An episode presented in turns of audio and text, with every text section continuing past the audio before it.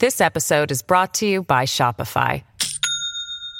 Do you have a point of sale system you can trust, or is it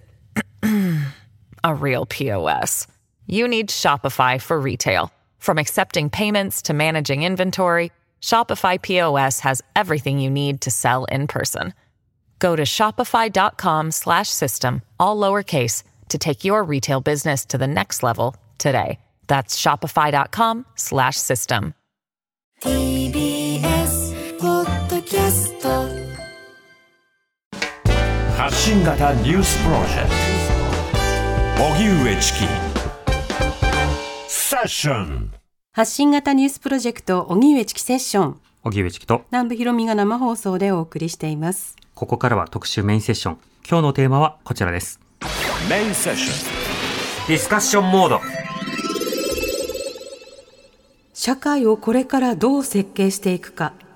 木材の生産と環境保全を両立し森林を小規模に開発する自伐型林業の可能性とは。これからの社会をリスナーの皆さんと共に考えていくシリーズ社会をこれからどう設計していくか。この企画はみんながみんなを支える社会を目指し企業や NPO 行政国際機関などとともに国内外さまざまな社会課題の解決に取り組む日本財団とのコラボレーションでお送りしています。今日は林業を特集します。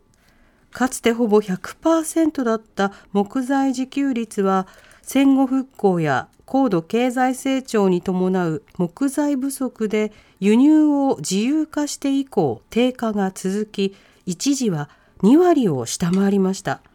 その後森林資源の充実や技術開発の進展環境問題への注目などから林業の見直し機運が高まり近年は4割を超える水準まで回復しています。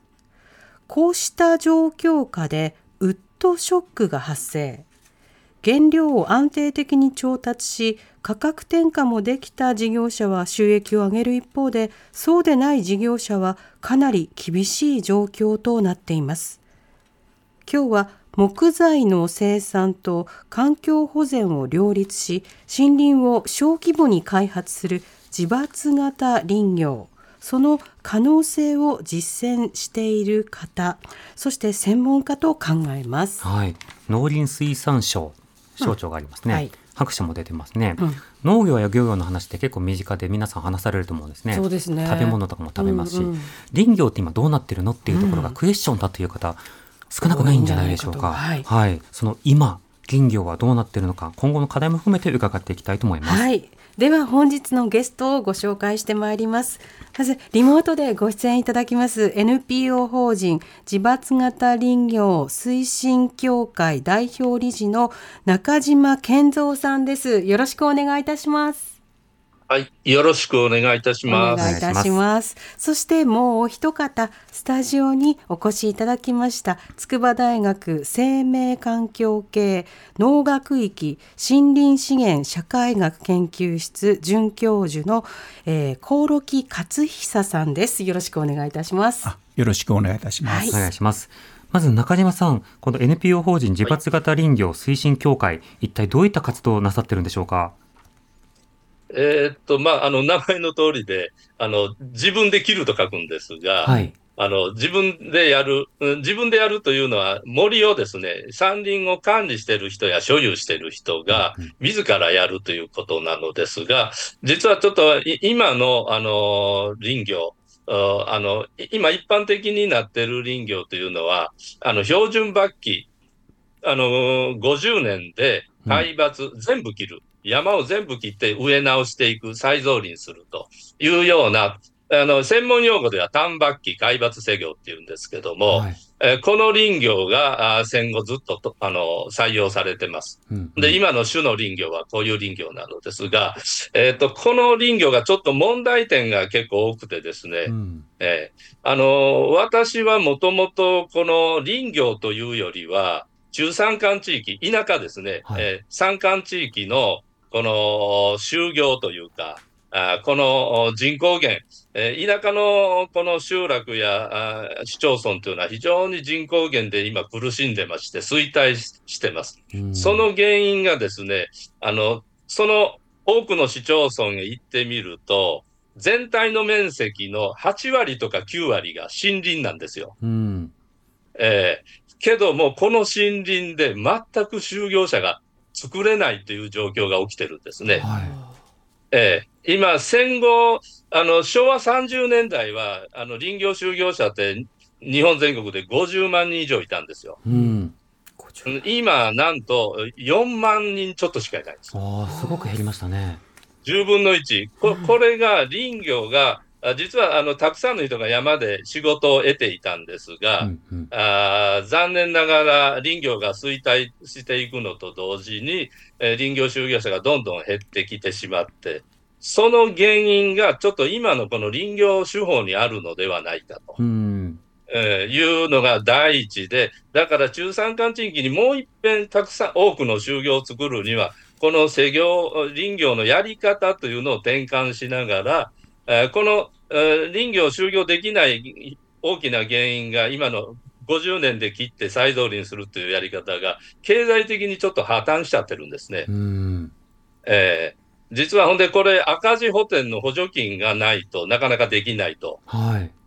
実際にですね、国、県、市町村、まあ民間でもあるのかもしれないですが、林業に投資する額っていうのが、補助金額っていうのがあるんですね。うんうん。大体年間3000億ぐらい投資されてるんですけども、うん。この林業が生産する額、原木を生産する額が3000億程度なんですよ。はい。ええだから3000億生産するのに3000億投じられると。うん。でそこで働いている人はたかだか 4, 4万人ぐらいしかいないと。ええーだから4万人に3000億投資してるんですが、いまだに毎年、あの、国勢調査のたびに林業就業者数が出てくるんですが、減り続けてるという状況で。えーで、この問題を解決していかないと、えー田舎の方に仕事を作れない、就業者を多く発生させる、こう創出できないということで、それができる手法としてですね、この自伐型林業うんうんを提案してるんです。なるほど。より持続的な林業の形というものを提言されて、えネットワークを作っていらっしゃるんですね。そうですね。うん。で、もう一つちょっと、あの、全部切るという状態が、ああ一定期間訪れるというのは、これ、実は戦中戦後も、あの、戦中の強制伐採とか、あ戦後はあの戦争で負けたために家がない。これを家を再建するために山から木を切らないといけないということになって、戦中戦後一度、うん日本全体かなりハゲ山というか、木がない状態。えそうするとやっぱりね、土砂災害が起きるんですね。うん。えあの土砂の流出が起きて、うんうん。ほんで、えー戦戦後から昭和40年代ぐらいまで有名な台風がたくさん皆さん覚えてる、わ古い我々のようなのは覚えてるんですが、ええ。えーやっぱりこれ、台風の名が残るというのは災害が結構出てるということで、えー被害が出てるということで残ってるんですが、うん。あの、まあ、その後、あの、この、その後というか、この、一度全部切ってしまうという状態を作ると、どうしてもこの土砂災害が起きる。で、昔はだいたい災害の起きないところに住宅があったんですが、うん。戦後、こう、高度成長期にかかって、ずーっとこう、あ、この、どうしてもこう、土砂災害起きやすい地域に、あの、住宅建設されてしまいまして、はい。昔よりずいぶん同じ、あの、洪水が出てもですね、被害が大きくなるとうんいうことで、やはりこの山の、お山がその災害を起こさないような状態を維持するための林業、それも、の解決策としても自伐型林業は効果的というようなことがあって、えーあの自伐型林業を推進しているということです。うんうん、防災やその治水の観点からも重要だということですね。でもう一つ言う言うとですね、はい。この50年で杉ヒノキを切って使うと今されてるんですが、ええ杉ヒノキというのは結構ね、あの、あの、屋久島の杉なんか1000年以上生きてますわ。うん。ええだから、あの、杉ヒノキって結構高齢樹になるんですが、はい。えーその、だから、あの、例えば500年生きるとしたら、それを50年で切っちゃうっていうのは、これ人間にしたらね、小学生の時に、はい、終わりですよって言ってるようなもんで、えこの50年というあの生産の仕方が、日本の本当にですね、森林をね、フル活用したようなあ木材生産なのかという疑問があるわけですね。うん。うん、実はあの古い林業地というのはもっと樹齢が経つと非常に品質が上がるんですけど、高品質材をどんどん出して、えー、単価を上げながらあ儲けてたという時代があるんです。うん。うん、日本というのはヨーロッパや、えー、あの林業盛んなヨーロッパ、ロシア、ああのカナダとかいうところはこう平地なのですが、平地や丘みたいな山が多いんですけど、日本は急峻な山ですね。うん。えー、で非常に搬出コストがヨーロッパなんかの10倍以上かかると。えーえー、だから同じものを生産したら絶対負けるんですね、世界市場で戦うと。だから単価の高い高品質材を生産していくこと、イコール高齢樹を生産できるということ、うんうん、そういう方向に向かった方が日本の森林のフル活用になるんじゃないかと。今50年できるのはいかにももったいないと。もっともっと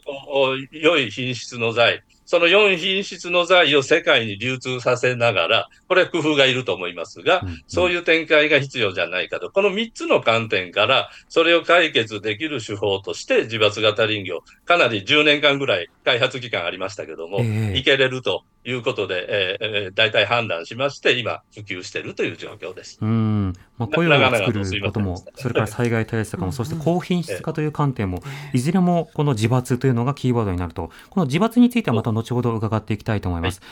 興、は、梠、さんは普段はどういった研究なさってるんですか？はい。えっと、私は普段は、えーまあ、林業政策とか森林管理制度とか、えー、そういったことを中心に研究してるんですが、うん、具体的に言うと、えー、例えば今お話に出てる自伐とか自伐型林業の、えー、林業者のまあ、インタビュー調査とか、うん、あるいは、えーと、今問題があるというふうにご指摘があったあの大規模な、えー、林業ですよね。50年ぐらいの単発機で、えー、伐採するような、はい、えー、そういったあの林業事業体っていうんでしょうか、えー、そういうところの、えー、事業体の経営とかあるいはそこに雇われている林業労働者今4万人ほどっていう話でしたが、えー、そういった労働者の、えーとまあ、人材育成制度とかですね、うん、研修制度。それそのことについて、まあ、経済学とか社会学とかそういった観点からあの研、まあ、事業とか研究をしております。うんでは改めてなんですがこの林業とは一体どういった業態あるいは業界なんでしょうか興梠さん。えっ、ー、と非常にまあ難しい 質問ですけれども、えっ、ー、とまあ、先ほどの話にも少し出てきましたけれどもかつてですね、まあ、国産材で、えー、賄えてたあの時代っていうのが、まあ、かつてあったんですけれども、はい、そうですね、えっ、ー、と、1970年代ぐらいにはもうすでに外材外国産材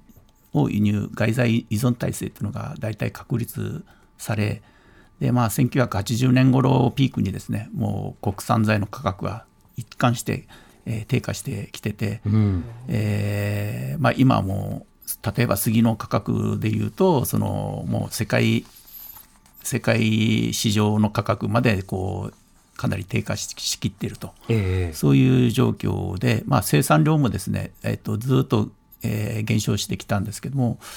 これがあの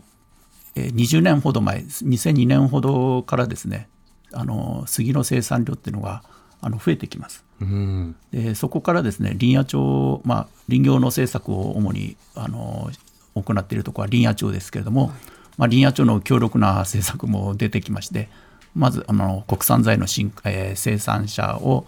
えー、支援してあるいはあのその国産材の需要先となる製材工場の大型化とか、うん、そういったことへの補助とかをかなり打ち出してきてで今あのそうですね。先ほどあの自給率が2割を切った時もあったという話でしたけども、はい、一番最低で18%ぐらいまであったんですけど今41、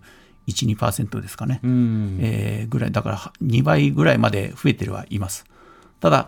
あの日本の木材の需要量っていうものが、えー、と一時期より、えー、とピーク時よりはかなり減ってまして大体、えー、とピーク時は、えー、と1億1億立方メートル？年間1億立方メートルの木材を消費している。つまり、うんうん、国民1人当たりでいうと1人 1, 1立方メートル。ほ年間。消費するというような、まあ、世界的に見てもかなりの木材消費国だったわけで、うん。それが今あの一時期はですね、まあ、1人6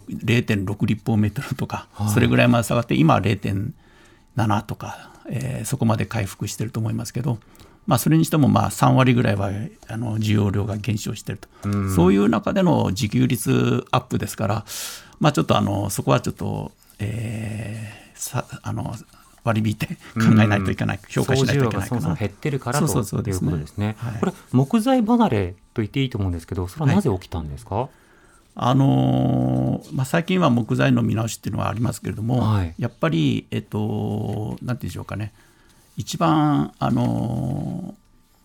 ーうーんとですね、木材離れっていうか、その国産材離れっていうのが非常にあったのはですね、やっぱり1997年、5年でしたっけ、あのは阪神・淡路大震災5年はい。であの時にかなり古い国産材の住宅がこうバタバタ倒れたっていう状況があって、うんで非常にまあ国産材は危ういって話でそこから急速にですね、えーいわゆる修正材っていうこの板を板材をこの接着剤で貼り合わせて、えーたまあそれをまあヨーロッパ材ヨーロッパ材でですね使っ作った修正材とかあるいはあの丸太をこうかつらむきにして貼り合わせる合合板ですね、うん。ベニヤ板みたいなのをこう貼り合わせた合板。これも、えーロシア材から輸入して、えーそういったあの外材のなんていうんでしょうか工業製品的なあの木材に、えー変えて強度を非常にこの確保した、まあ、木材がこう、えー需要されて、まあ、国産材はですね、えっと、かなりまあ敬遠されていたというのがまあ二十数年前の状況ですよね。うんでそこからあの国産材っていうのが、まあ、少しこの巻き返してるっていうところなんですけどもそれも、うんうんえっと、そういったあの修正材とか合板とかはい。そういうところに国産材の、えー進出っていうのが、まあ、今、えー続いているということで、まあ、いわゆる国産材、えー、と先ほどお話になったあの有料材っていうんですかね建築、えー柱とかあいあの床板とかですねああいうこの有料なあの住国産材として、えー、と生産しているというよりは、まあ、その工業製品としての その修正材合板の原料として国産材が使われ安い国産材が使われ始めていると、うんうん。今そういう状況だだと思います。で、なるほど。まあ、工場がかなり大規模化しているというのが大きな最近の特徴ですからさ山の現場も、えー大規模化するしかないということで、はい。その大規模化つまり一度に伐採する面積が広いとかあの奥地に行って伐採するとかっていうことがですねもたらすいろんなあのデメリットっていうのが、うん。あの非常にこの懸念をがあり、まあ、そこにこの自伐あるいは自伐型林業っていうのをこの、まあ、なんていうのかね、えっと、役割っていうのが、まあ、注目されてきてるのかなというふうに思います。なるほど確かに一気に全部に切るっていう格好だとそれがなかなかできないような地域もあればそれをやってしまうとそれからしばらくそこの地域であの林業そのもののサイクルが変わるということもあるので、いろんなデメリットがこれは指摘されてきているということなんでしょうか？そうですね。あのーまああのえっとそのいかつてはその山村の住民が森林を所有して、まあ、自分の山を手入れしながら、えー農業もやりながらという形で生計を、えーおあの生活を送ってきたところなんですけども今山村の、えーそういう零細な農業っていうのは非常にまあ厳しくてもうほとんどやめる耕作放棄地も増えてうん。皆さんこう農業をやめる人が増えてきてる。で,、うん。で山も山の方も木材価格がこう低迷して、まあ、あのもう自分でやめるやる人もまあだんだん少なくなってそうするとこの山村で、えっと、山を持っててもこの生計の生活のこの収入を得ることが、まあ、できない人がまあかなり多くなって、まあ、山村を離れると、えーそういう状況があのずっと続いてきたところなんですね。でそれに対して、まあ、あのこんなにもうあの資源がある 木材をあの森林をですね、えー活用しないのはもったいないっていうこともあって必ずしも森林を所有しないけれども例えば都都会から山村に移住してはい。でその森林の所有者の山を預かってで有効にまあ活用すると自分たちの労働でですね、うんうん。でそういう形で、まああの他のいろんな山村でできる仕事との組み合わせをしながら生計,、えーあの生計を維持すると。そういったあの新しいタイプの人たちが増えてきてるっていうのがここ10年15年ほどのあの動向かなというふうに思いますので、うそういった人たちのがの、動えー活動が、まあ、森林の、えーなんていうんでしょうか維持、えーい森林管理の維持に、まあ、非常に貢献できるんじゃないかということを期待されてるんじゃないかというふうに思います。うん中島さん、あの今、先ほど来、その伐採、何々罰っていう、そのいろんな罰がありまして、まあ、海罰とか死罰とか、そして自罰とかあったんですけど、どういう罰があるのか、あのいくつかちょっと整理していただいてもいいですか？えーっとですね、あの、まあ、制御手法ということになると思うんですが、はい。あのー海抜をこう繰り返す、この、おそそれを割と、間伐期というのは大体60年以内ぐらいで、はい植わってから60年以内ぐらいで、こう、全部切って植え直すというのが、これがあ単伐期海抜施業。で、もう一つの施業があって、これは間伐ですね、抜き切り。さっき、はいはいあの、卓抜という言葉が出てましたけど、抜き切りをしながら、あー海抜、あ、間伐をずっと何回も何回も繰り返していくうとんうんいう、あのー、えっと、長期視点の多間伐施業という、この大きく二つに分かれます。うんうんけども、あの、海抜施業の場合でも、50年の、ま50植えてからですね、50年経つまでの間にや木がね、成長して混み合ってくるんですね。はい。えーその時に間伐は一度ないし二度ぐらいすると思います。え、けども、この干ばつとですね、干ばつをずっと繰り返していく干ばつは、実は内容が随分違います。ええみんな切ると書いでて海抜と、えそれから間に切ると書いて間間伐。伐でもこの間伐にはペースが違うんですね。ペースが違います。うんうんええ、で、この干ばつを繰り返していく作業というのが、実はこの経済性を良くしていく鍵になるんですけども、うん木というのは毎年一年輪成長しますよね。はい。えで、大体、あの、干ばつ繰り返す際のサイクルが10年ごとにやっていくのがちょうどいいぐ感じになるんですけあど、あまあ、その理由はいろいろあるんですが、ちょっと、ペースとしてベストのもの、はいそして今後のはいあり方については5時台に続き聞かせてください。TBS Radio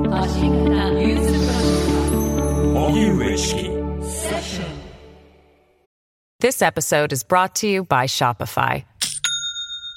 Do you have a point of sale system you can trust, or is it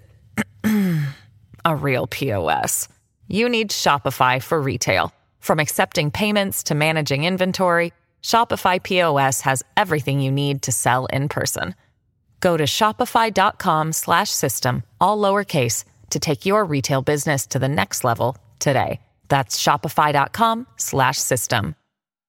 荻上チキセッション今日のメインセッションは社会をこれからどう設計していくか。木材の生産と環境保全を両立し森林を小規模に開発する自伐型林業の可能性とは？ということで、えーリモートで NPO 法人自伐型林業推進協会代表理事の中島健三さん、そしてスタジオには筑波大学生命環境系農学域森林資源社会学研究室准教授の興梠勝久さんをお迎えしております。引き続きお二人ともよろしくお願いいたします。お願いします。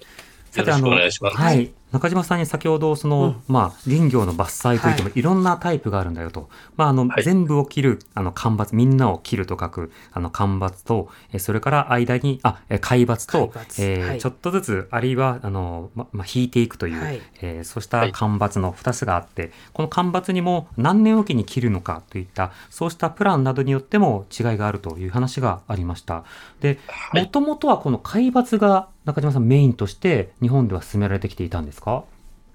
いや、実はですね、あの、日本というのはもともと急峻で、それから、あの、全部切っちゃうと、あ災害が起こるというのは江戸時代からありましてですね、うんえーほんで、そういう、この日本の環境に合わせて、それからさっき言った搬出コストが非常に高いんですね。はい。昔はね、もっと苦労して出してたんですよ。うんうん。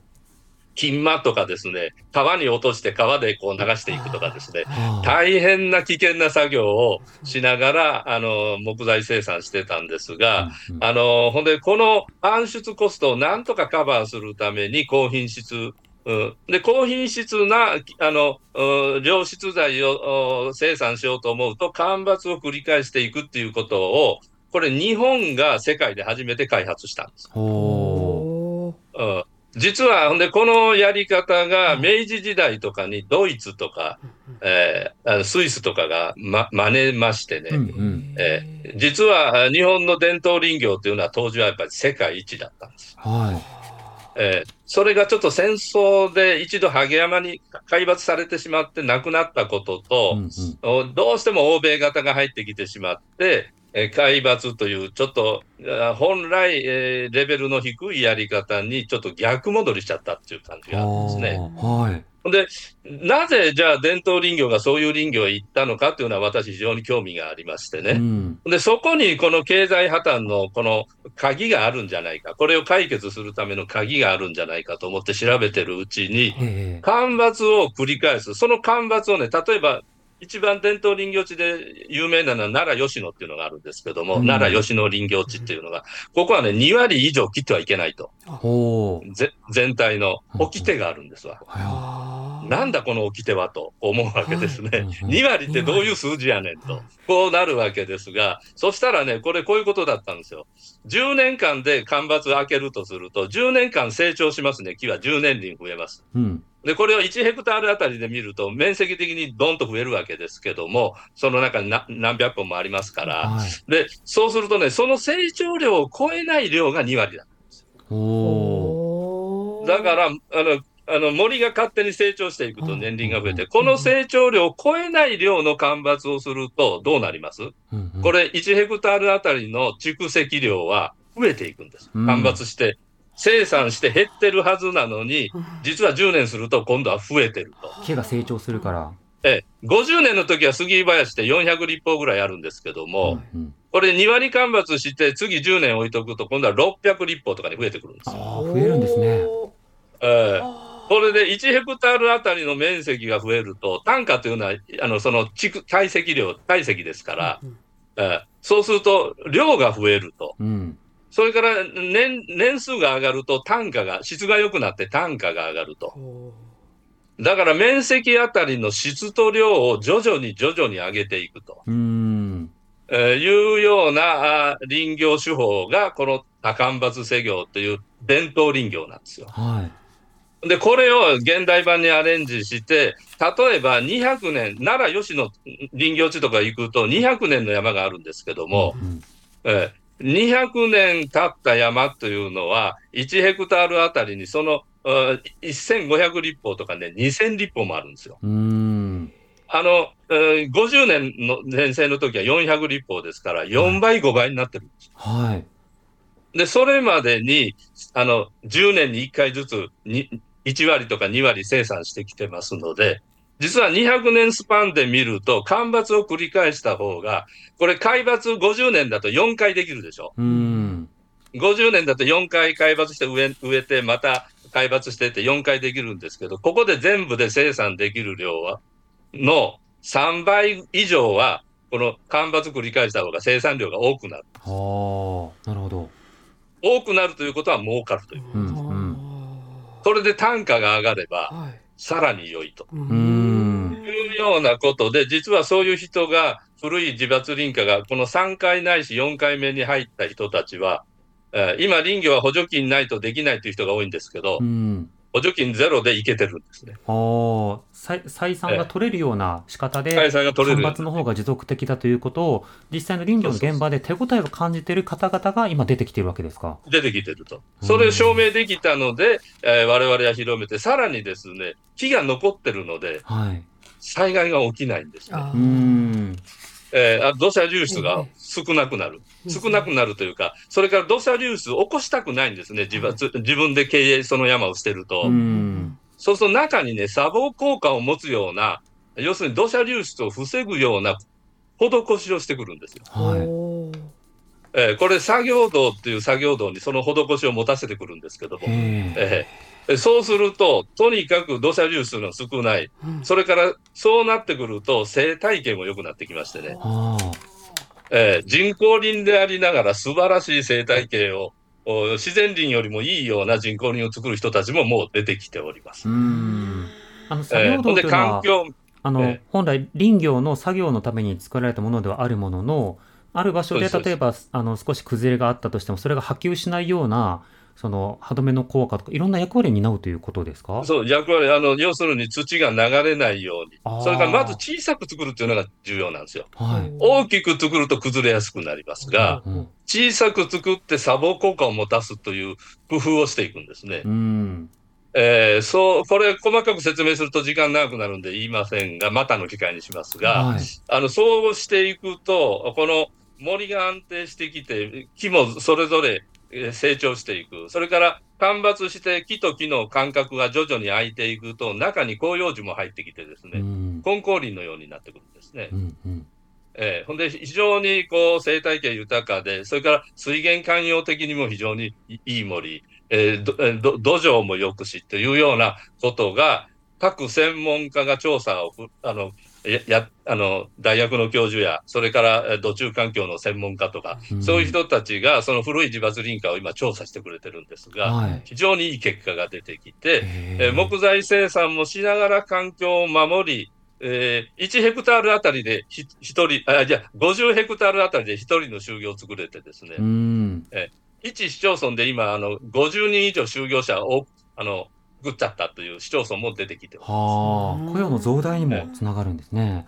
うん。えーほんで、今まで減り続けてた林業者が急に増え出すわけですね。はいはえー一市町村で50人って言ったら、今林業界ではね、考えられない数字です。うん。えーそうですね、ええ。自治体の人口流出とか過疎化というのもいろいろ課題になる中でそうした機能というのも実際にはついてくる。あの、興梠さん、ええ今中島さんがお話しされていたような、その干ばつと海抜の、まあ、実証的な比較と、えー干ばつのこう見直しというのは、まあ、実際に進んでいるんでしょうか？えっとですね、研究の世界では、その干ばつの効果、まあ、物理的な効果ですよね、はいえっと、森林の環境保全効果に与える効果っていうのを、えー明らかにする研究は進んでいるんですけれども、うん。あの実際の、えっと、今あの世の中の林業の、えー大半を占めているそのい,、まあ、いわゆる大規模林業の世界においては、はい。あの主伐あの50年前後での主伐っていうのが、うん。えーメインでで、はいそれで、まあ、また再造林してまた一から、えー植えて、えーまた2 3 0年したらまた間伐を、えーやって死伐するっていうそういうことにちょうど今この、えー戦後植えてきた人工林がちょうど今切っている最中なので、うんまあ、そういう状況にあります。それで、あの今からですね二十数年前まではあの林野庁もですね、えっと、干ばつの繰り返し をあのが、えっと森林の環境保全のためにいいというふうな、えーことすら言ってたんですよね実は。はい。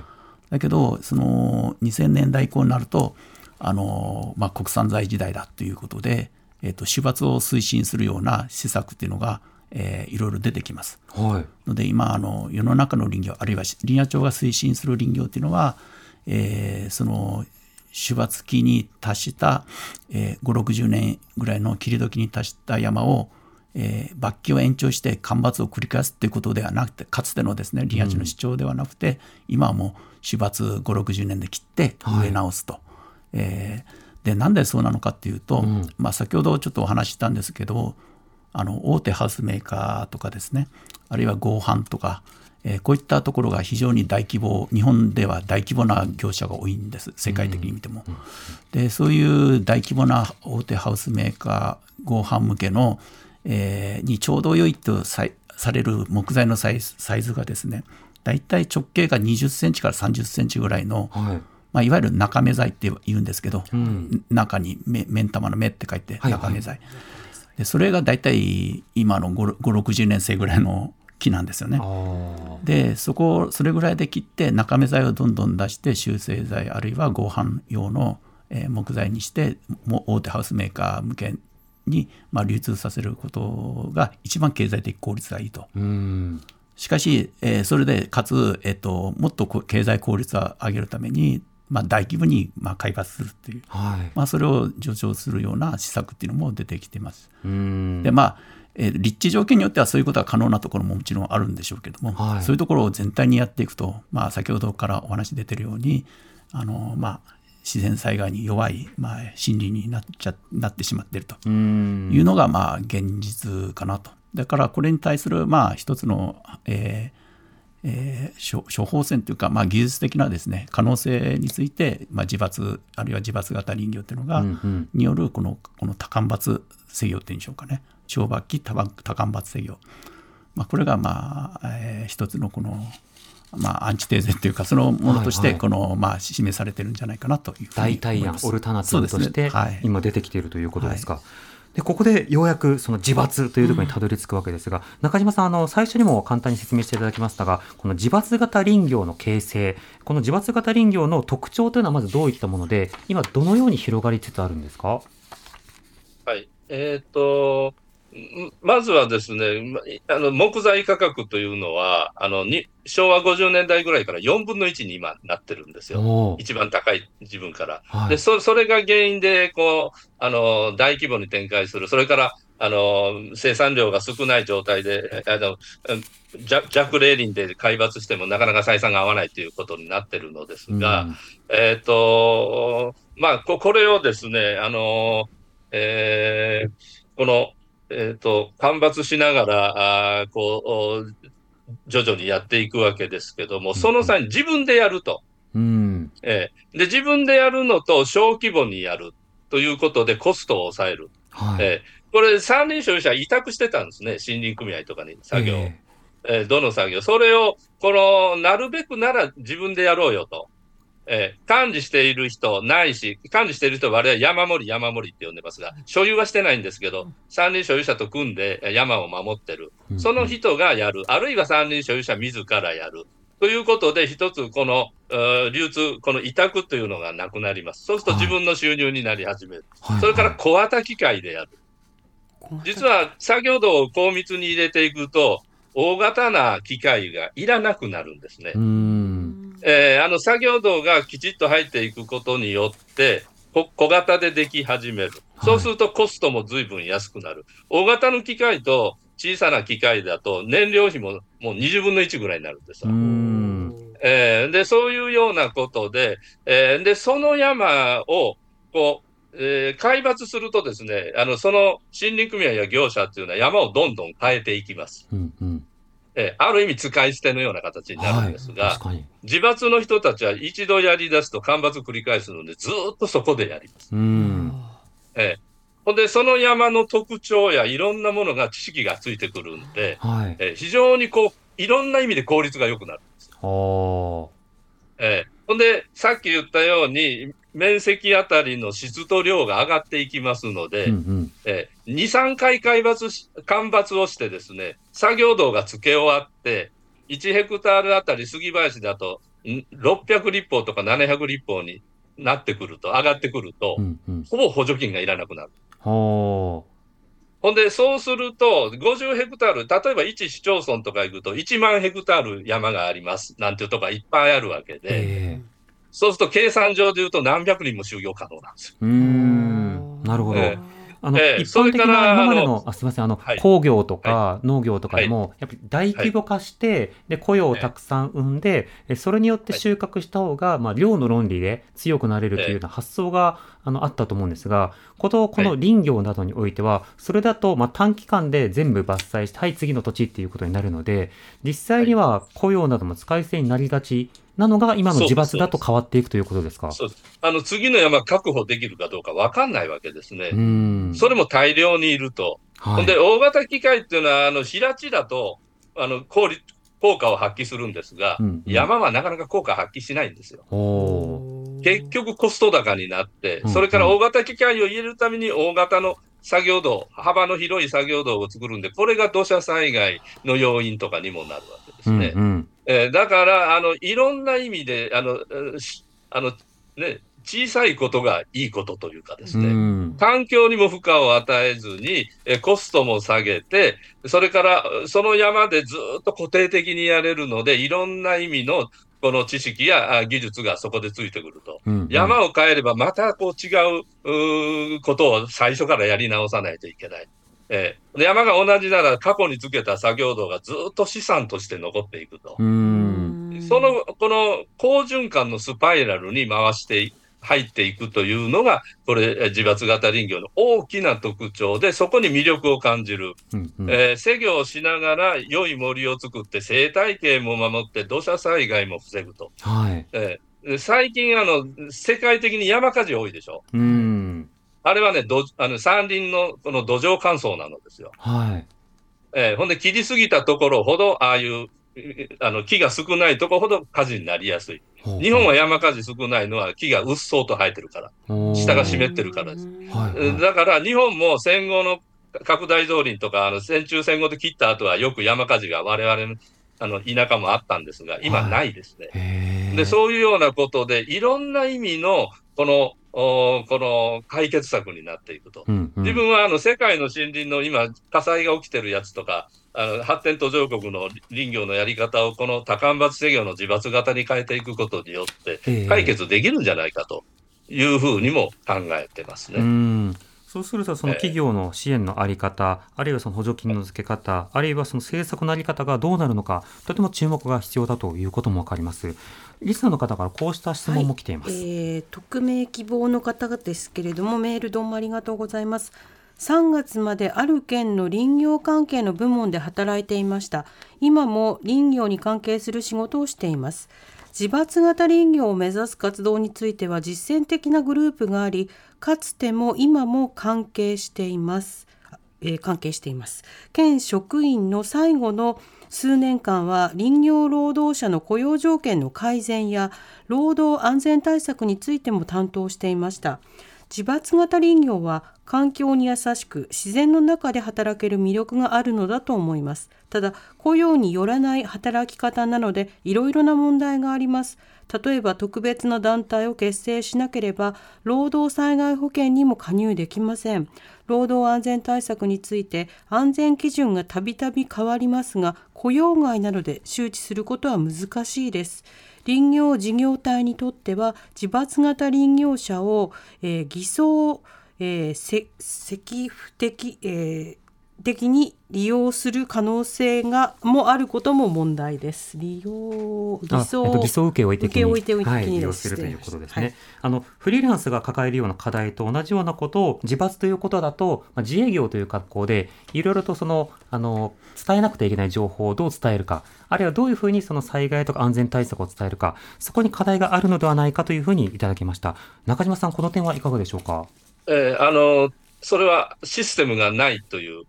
点で言うとうん。ありますね。うんうん。雇用保険、そういうほ、けども今、あの、民間のですね、損保会社とかが結構あの、そういう、あの、保険は用意してくれてるようになってきて、徐々に徐々には改善できてます。うん。えーそれからどうしても今は、あの、えー雇用型でえーやるとですね、林業労働者が、まあの現場で作業するとはい。いう形になるんですけども、あの、この自伐林業ってこの森にあった形で間伐を繰り返していかない、結構ね、考える林業なんですよ。はいはいだだから現場の人が経営するのが非常に重要で、うん労働者が単純労働でやる仕事ではないのですね。えーほんで、そこが割と高学歴者に受けているところがあってですね。考えながら、あー非常にこう工夫をしていく林業、単純作業ではないと、うん。えー労働者じゃないんだよということで、ちょっとこのフリーランス的なやり方に対して、少しやっぱりし支援システムは国としては考えてもらいたいですね。これがだからで実はね、ギグワークとかは、えにはい、ならないようにあの支援体制なども含めた仕方ではい。合わせて考えることが必要だということですね。えー今、市町村がかなりあの突っ込んでくれるようになって、支援してくれる市町村増えてきてるんですが、うんもう一個ね、自伐林業に大きな効果があるのは、実は林業って、ふあの、秋冬型なんですよ。ほはい。春夏は他の仕事をするのが一般的なんです。あ、そうなんですか。兼業型ですあね。で、小さ、で、特に農業が多いんです、今。農家林家、昔も農家林家やったら、最近観光も多いですけれども、はいはいそういう小さなあ中山間地域の農業、これがね、生き返ってきます。ほ修行、メイン収入300万ぐらいを自罰で稼いで、年間100万の農業収入を得ると。う。うんうん。あるいは100万の観光収入を得るとうんうん。いうようなことで、小さな観光、小さな農業が今維持、田舎の方でい維持され始めると。うんもう一度仕事になってくるということが起きてて、今、田舎の条件不利農業、傾斜地の条件不利農業は、年金もらってる老人でないとでできないみたいになってるんですが、はい。これが若者で対応でき始めます。ああ、変わってきているということですね。もう実際に今後の、すみません、今後のええ課題についても、興梠さん、最後に、あの、ぜひ教えていただきたいんですが、どういった点に、あの、今後のこの自伐型林業の課題をお感じになってますか？はい、えっとまあ中島さんの繰り返しになるかもしれませんけれども、あの今日のちょっとテーマであるこの林業と災害ということについての、うん。えー一つはこの自然災害への対応ということで、まあ、自伐型林業っていうのがまあ一つの可能性あのを示しているというふうに思いますが、はい。やはりこの労働災害、労働災害っていうんですかね、怪我、うん事故、えーこれへの対応っていうのが、やっぱり自伐とか、あるいは一人親方、林業一人親方といったあの個人請負ですよね、林業の。うん。こういった人たちもまず少し似たような部分があるんですけども、ん。そういった人たちへのこの、えー福利厚生的なですね政策がなかなかない。その労災保険にも特別加入制度を使わないと、ん。まあ、入れないんですけど、それの実績があの非常に低いとかですね、えーそういったこともありますし、もう一つはやっぱり、えー収入源ですね、収入源を確保する手立てということで、今、先ほどいろいろ、いろんな、えー、と収入の組み合わせで、えー、山村で暮らしていける、こうそういうなんかこの、えー方策がこの、えー支援できないかとうんうん。いうことの2つかなというふうに私的には思います。支援システムをこういった事例なども含めてどう考えていくかという課題があると、ここまで分かりましたね。はい。えー今日は NPO 法人自伐型林業推進協会代表理事の中島健三さん、筑波大学、えー生命環境系農学域森林森森林資源社会学研究室准教授の興梠勝久さんをスタジオにお迎えしてお送りしました。ありがとうございました。ありがとうございました。またどうぞよろしくお願いいたします。どうもありがとうございました。ありがとうございました。荻上チキ